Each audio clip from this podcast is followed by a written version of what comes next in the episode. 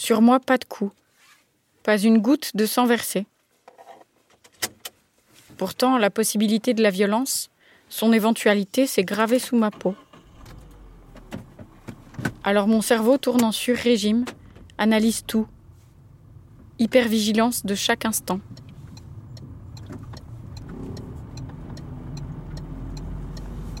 C'est la porte ouverte à tous les scénarios. Tout devient possible, même le pire. Je m'y prépare, j'analyse, j'observe, en état d'alerte constant. Ma sirène interne prête à s'enclencher. Ça semble peut-être exagéré, mais rester à distance, penser la violence lointaine, c'est un privilège que j'ai perdu en même temps que ma cousine Stacy. Dans 300 mètres, prendre à gauche sur route du Jura à Novert, Bulle, Berne. C'est fatigant, une boussole interne en état d'alerte constant. On finit par s'y perdre. Dans 100 mètres, faire demi-tour. Cette fois, à moi de prendre le téléphone, à moi de demander de l'aide.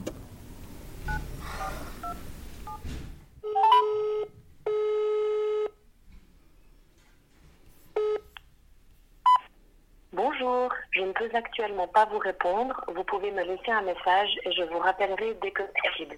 Très bonne journée, au revoir. Oui, bonjour, ici Sarah Gebalma. Euh, je vous contacte parce que je suis à la recherche euh, d'une thérapeute et euh, je cherche à, à obtenir un rendez-vous. Il n'y a pas d'urgence, donc je me demandais si c'était possible déjà dans un premier temps. merci d'avance et une très belle journée à vous. À bientôt, j'espère. Au revoir.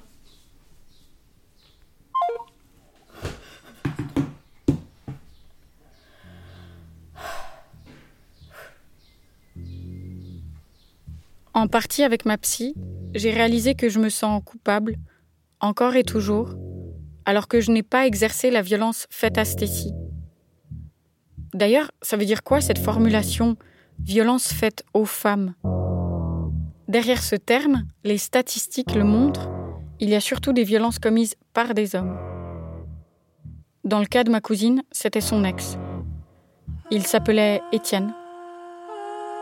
Je ne prononce quasi jamais son nom. Mais il n'y a aucune raison que lui ait le droit à l'anonymat. À quoi bon? Il est plus là pour rendre des comptes. Il s'est suicidé. Pour moi, seul reste cette certitude. Il ne fera plus de mal à personne. Vague soulagement dans une mer de tristesse.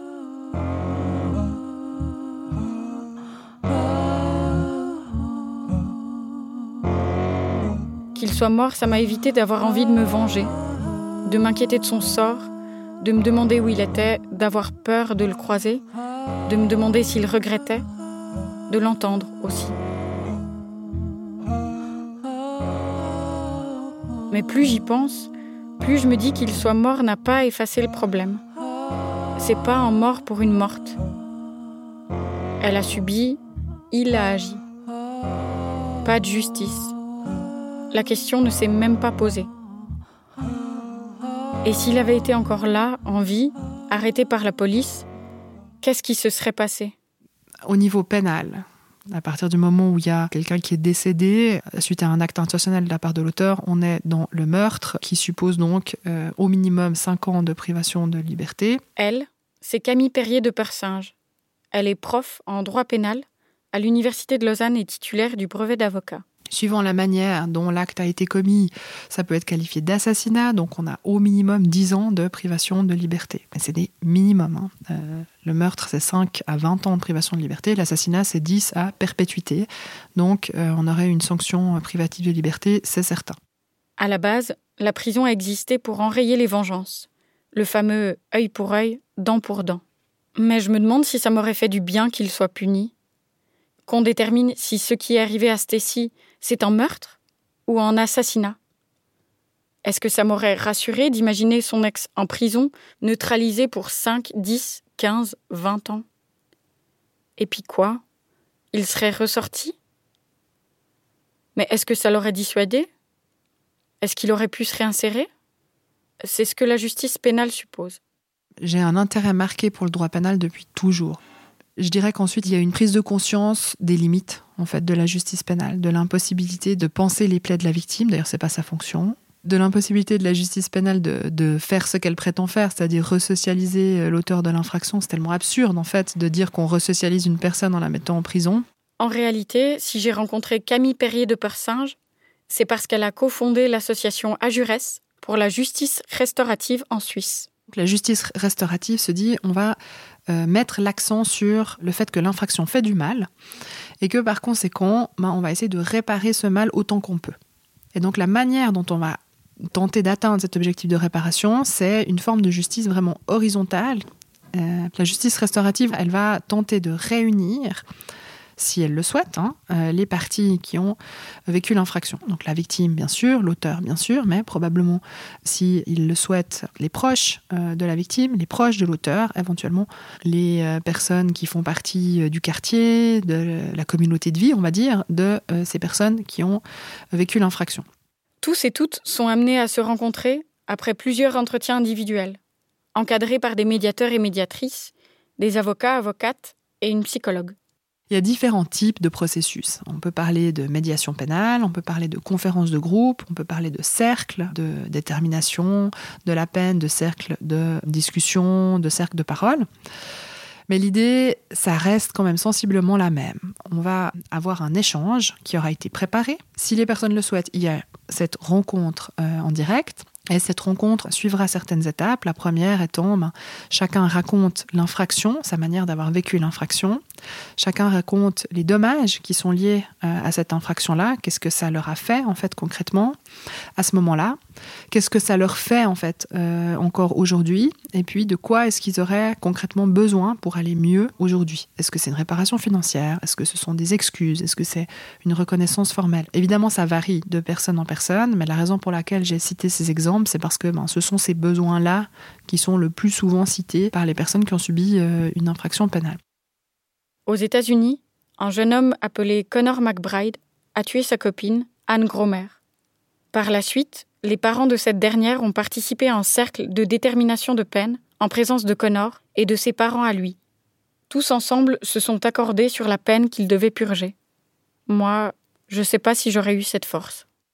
Le processus lui-même, en fait, est réparateur parce que ben, on a préparé, sécurisé cet espace d'échange dans lequel, précisément, ben, l'auteur va pouvoir prendre ses responsabilités, éventuellement présenter des excuses. C'est pas toujours le cas, mais en tout cas, prendre conscience du mal qu'il a fait, euh, en endosser la responsabilité et offrir une certaine forme de réparation. À l'opposé, euh, la victime, va pouvoir euh, montrer euh, la souffrance, enfin déposer sa souffrance en fait, la confronter à l'auteur de l'infraction et réclamer réparation. Ce qui est très intéressant dans ces processus-là, c'est qu'ils donnent vraiment du pouvoir aux personnes qui sont directement touchées par l'infraction. Contrairement à la justice institutionnelle qui décide à la place des parties, hein, on parle quand on nous demande de parler, au travers d'un avocat. Mais en Suisse, cette discipline n'est pas encore reconnue à un niveau législatif, hormis pour ce qui est de la médiation pénale pour mineurs. Beaucoup sont encore réticents et réticentes à ce sujet. On a envie de dire non mais enfin on va pas encore donner à l'auteur la possibilité euh, de trouver des excuses et puis euh, de verser quelque chose et puis de s'en tirer à bon compte. En réalité, la justice pénale, mais vraiment criminelle, ce qu'elle espère, de son intervention, c'est que euh, l'auteur apprenne de ses erreurs, prenne conscience du mal qu'il a fait, endosse la responsabilité, accepte la sanction et que cette sanction soit resocialisante. C'est cette idée. Hein. Quand on met l'auteur en prison, souvent on aménage la peine de manière à lui permettre de vivre euh, sa vie sans commettre de nouvelles infractions. Ça c'est l'idée, c'est ce qu'elle espère. Et pourtant, la justice criminelle, elle donne pas tellement la possibilité à l'auteur d'endosser cette responsabilité-là. Au contraire, elle donne plutôt le droit à l'auteur, euh, enfin au prévenu de l'infraction pénale de se taire, elle donne le droit au prévenu de mentir, et puis comme à la fin de la procédure, si l'auteur est reconnu coupable, il est sanctionné, ben évidemment que l'auteur il va pas avoir envie de prendre la responsabilité de ses actes, puisque s'il prend la responsabilité, ça veut dire qu'il sera sanctionné. Qui a envie de dire oui c'est moi, je me dénonce, et euh, emmenez-moi en prison, que j'y vive deux ou trois ans de ma vie. Évidemment que ça ne va pas arriver. Le silence, il s'installe déjà là, dans ce droit de se taire. Pour autant, Camille Perrier de Persinge n'oppose pas justice pénale et justice restaurative. Ce sont deux formes de justice qui font autre chose en fait. Si euh, vous voulez le, projecteur dans la justice restaurative, euh, il est sur la souffrance, la souffrance qui est liée euh, à une infraction pénale chez toutes les personnes touchées. en revanche, dans la justice pénale, le projecteur, il est sur la culpabilité d'une personne. Et puis, on va regarder euh, qu'est-ce que cette personne a fait, c'est le prévenu, en gros. Et en fonction de la dose de culpabilité, on va infliger une certaine sanction qui correspond à cette culpabilité pour sanctionner, en fait, la faute et solder la dette de la personne euh, à l'égard de la société en général. La justice restaurative, elle, déplace l'angle sur les conséquences d'un acte, d'une infraction. Ce qui compte, c'est pas l'objectivité des faits, mais la subjectivité des vécus. C'est intrinsèque au principe de la justice restaurative que de dire on respecte la personne. On ne va pas la traiter de criminel, de meurtrier, de violeur, etc. On va dire ben, c'est une personne qui est mise en cause. Euh, on va parler de ce qui s'est passé, donc l'infraction, son impact, etc. On va certes rechercher à ce que l'auteur endosse la responsabilité de son acte en disant oui, c'est effectivement moi qui l'ai fait, mais le processus lui-même montre à l'auteur qu'on considère que c'est un agent de réparation et non pas quelqu'un qui est indésirable, qu'on doit mettre euh, à l'extérieur de la société. Au contraire, c'est une justice qui dit, voilà, tu as fait quelque chose de mal, maintenant assume, maintenant répare, et tu es apte à réparer. Et ça, c'est très différent par rapport à la justice criminelle qui dit, tu es un criminel, tu es un violeur, tu es un meurtrier, euh, tu dois solder ta dette envers la société, on va te retirer de la société, on va te retirer des privilèges, euh, de la liberté ou euh, pour une infraction moins grave du patrimoine. Et à l'issue de ça, eh bien, euh, on considérera que tu ne nous dois plus rien. Et moi À quel moment j'aurais estimé qu'il avait payé Que la dette était réglée? Je sais même pas de quoi j'aurais eu besoin, d'excuses, qu'il demande pardon, qu'il paye littéralement pour me libérer du temps, anticiper les séances de psy qui s'accumulent. Avant, la justice pour moi c'était une abstraction. Maintenant plus. Des fois, il n'y en a pas et puis c'est tout. Dans mon cas et celui de ma famille, on ne peut que se contenter d'une réparation morcelée, car Stacy ne reviendra pas. Mais est-ce qu'une démarche de justice réparatrice est possible? Comment s'est déroulée l'infraction pour vous? Comment vous avez appris la nouvelle? Qu'est-ce que ça vous a fait? Euh, Qu'est-ce que ça vous fait encore aujourd'hui? De quoi est-ce que vous avez besoin encore aujourd'hui pour aller mieux? C'est tout aussi pertinent pour la famille de la victime et la famille de l'auteur. Et même si l'auteur et la victime sont plus là, bah, il y a quand même encore des personnes qui souffrent à la suite de l'infraction. Donc par définition, il y a aussi un besoin de réponse et de justice. Par définition, on va se dire ah, bah, c'est frustrant parce qu'on euh, aimerait bien qu'il soit là pour nous dire en fait ce qui s'est passé. On peut au moins tenter de penser nos plaies avec euh, ce qui nous reste en fait.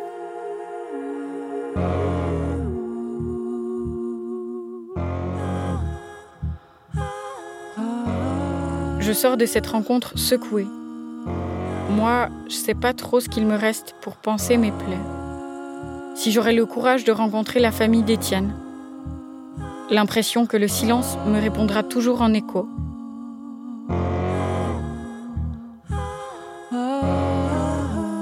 Car Étienne n'a jamais ni pu, ni eu à répondre de ses actes. Mais j'ai besoin d'entendre. Alors je cherche à parler avec ceux qui disent assument ceux qui ont exercé de la violence. Je me rends dans les locaux d'expression, association d'aide aux personnes ayant un comportement violent, rencontrer son responsable, Lionello Zanata. On a le réflexe de soutien des victimes, mais on a le réflexe de sanction des auteurs. On pense qu'il faut les punir pour ce qu'ils ont fait et ce qui doit être aussi, puisque la loi existe et puisqu'il y a une loi qui doit être appliquée mais qu'on ne peut pas s'arrêter à ça. On ne peut pas s'arrêter à la sanction, parce que c'est rare que la sanction fait apprendre des choses, fait prendre conscience peut-être des choses, mais ne fait pas apprendre. Je ne crois pas que la prison, par exemple, soit une grande école d'apprentissage de la relation de couple, par exemple, l'utilisation de la violence. Au contraire, parfois. Les personnes sortent encore plus remontées, encore plus blessées qu'avant et reproduisent euh, facilement de nouveau euh, la violence. Lionello a longtemps travaillé comme responsable d'un centre d'accueil de victimes. Puis, en 2004, il co-crée l'association Expression à partir d'un questionnement. Qu'est-ce qu'on fait à l'origine du problème? Bien sûr que il faut s'occuper des victimes et prendre soin, mais il n'empêche qu'il y a répétition, il n'empêche qu'il y a un potentiel, il n'empêche qu'il y a beaucoup de personnes qui exercent la violence et qui ne sont n'étaient pas suivies. Le type de travail choisi est celui de travailler avec les, ce qu'on appelle nous les auteurs, c'est-à-dire les personnes qui ont agi ou agissent de la violence et non pas les victimes principalement, on travaille la partie de ce que moi je peux agir en termes de violence auprès de, ma compagne, de mes enfants, dans la famille. J'ai jamais entendu quelqu'un avouer, dire j'ai fait de la merde, j'ai violé, j'ai frappé et je regrette. Ces mots, on ne les entend pas. Peut-être qu'il est là le plus grand tabou, celui d'accepter sa responsabilité. Comme si le pire n'était pas de faire du mal à quelqu'un, mais d'en assumer les conséquences. Au fond, personne n'a envie d'être victime, mais personne n'a envie d'être bourreau. À expression, les personnes qui exercent de la violence sont reçues, écoutées, suivies. Ben, essentiellement, euh, c'est donner l'espace et la parole à des personnes qui n'en ont pas l'habitude, voire euh, l'évitent, voire euh, la manipulent, et cet espace de parole est d'abord pour pouvoir euh, affronter des sujets liés à des comportements qu'on qualifiera de violents. Alors, il ne s'agit pas pour nous de mener ni des enquêtes, ni de leur faire avouer à tout prix quelque chose. Mais lorsqu'on commence à rentrer dans le sujet, lorsque la personne commence à, pouvoir admettre et ouvrir sur ce que j'ai fait, voilà pourquoi, même si sa compréhension est subjective, euh, se sont passées les choses et j'ai agi de telle manière, alors on peut commencer à comment faire pour que ça ne se reproduise pas. À travers la subjectivité de leur vécu, lors d'entretiens individuels ou de groupe, les auteurs sont amenés à se responsabiliser et reconnaître les faits. Certains d'entre eux demandent volontairement du soutien, d'autres sont astreints par la justice suite à des violences. On a tendance toujours à penser que c'est ailleurs, que c'est dans des stéréotypes de l'homme qui serait alcoolisé ou, psychiquement instable ou au chômage. Bref, ces clichés dans lesquels peuvent se cacher un peu notre, notre réflexion et puis l'attribuer ailleurs. Ben non, nous savons que c'est transversal à toutes les couches sociales, à tous les âges à tout type de parcours. Non, c'est pas parce qu'on a été euh, violenté par le passé qu'on devient violent. C'est un facteur à risque, certes, mais c'est pas la cause à effet. Non, c'est pas parce que j'ai eu une bonne enfance euh, que je suis à l'abri d'utiliser la violence à mon tour. Euh, d'une manière ou d'une autre. La campagne de sensibilisation de la dernière qu'on a fait était la violence a plusieurs visages. Et toi? Parce qu'effectivement, elle représentait toute forme de visage, d'âge, de, de, nationalité, homme, femme, etc. Justement parce que malheureusement, c'est une violence que je qualifierais de ordinaire. Et cette violence ordinaire signifie que oui, ça peut être mon voisin, oui, c'est la personne que je connais, oui, c'est peut-être moi-même. Voilà, c'est une possibilité bien réelle, c'est une réalité bien possible. Le meurtrier de ma cousine n'était pas un monstre. Souvent, quand on me demande comment il était, je réponds qu'il était très sympa. Un peu par provocation, mais aussi parce que c'est vrai. Sa violence, j'y avais pas accès. Il la montrait pas au repas de famille, à Noël. Lorsque j'accompagnais les victimes euh, dans les salles de tribunaux, c'était incroyable quel défilé pouvait y avoir de personnes qui venaient témoigner de toutes les valeurs et les qualités des personnes auteurs de violences dans le domaine social, professionnel, alors que dans le domicile, c'était des tragédies.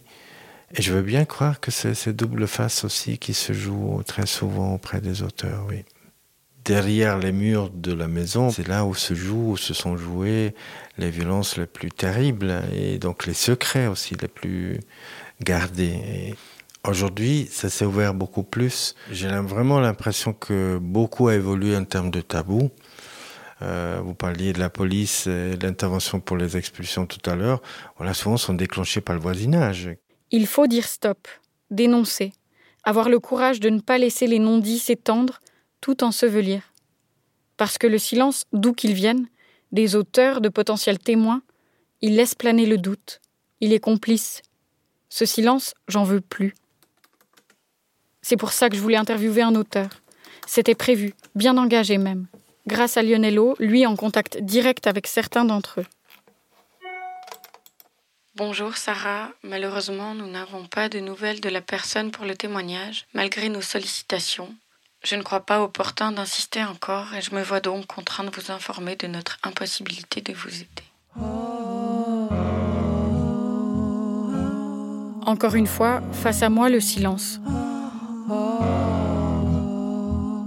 Les femmes, elles, n'y ont pas droit. À elles d'expliquer comment elles étaient habillées, pourquoi elles veulent partir, pourquoi elles sont restées. Toujours soupçonnées, toujours au fond peut-être un peu coupables.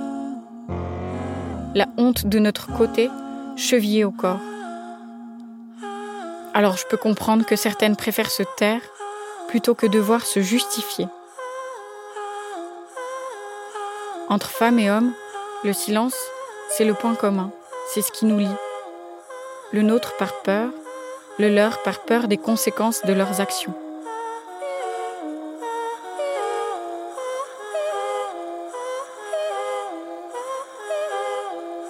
Ou peut-être que ce qui nous lie, c'est la honte.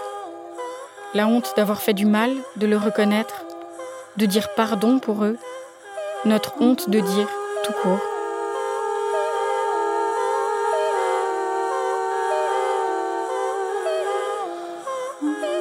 Maintenant, je le sais, ce dont j'avais et ai encore besoin, c'est de parler.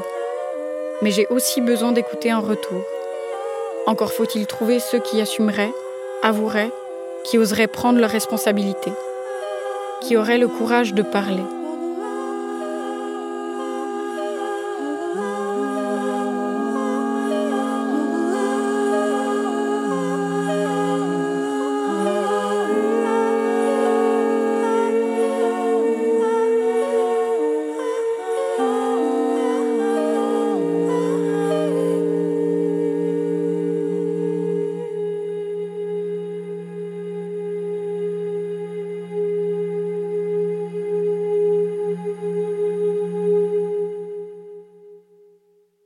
Si vous avez besoin de soutien, retrouvez tous les numéros d'urgence, lieux d'accueil et ressources sur le site aide-o-victime.ch. Celle qui reste. En documentaire sonore de reportage et décharge production. Écrit, monté et réalisé par Sarah Gebalma, avec l'accompagnement de Laure Gabu et le regard de Michael Diatta. Le mixage et la mise en onde sont de Gérald Wang et la musique de Julia Dabala. Un grand merci à Erika Berazategui, assistante de production, et à Johanny Pernou pour la communication. Ce projet n'aurait pas pu voir le jour sans le soutien des fondations Ernst Gunner, Jan Michalski et Pro Helvetia. Un immense merci à Julie pour ses précieux retours, à mes amis pour leur écoute, conseils et soutien, et à ma famille la confiance. Merci aussi à celles dont les mots ont infusé dans mon travail. Juliette Rousseau, Vinciane Després, Annie Ernaux, Belle Hooks et Colline Pierret. À Stécie.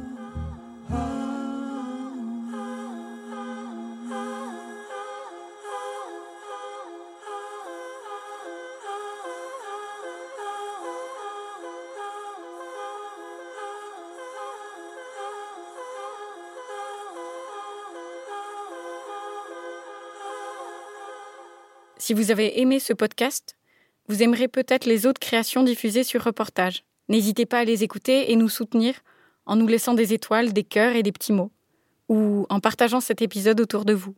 À bientôt. Reportage.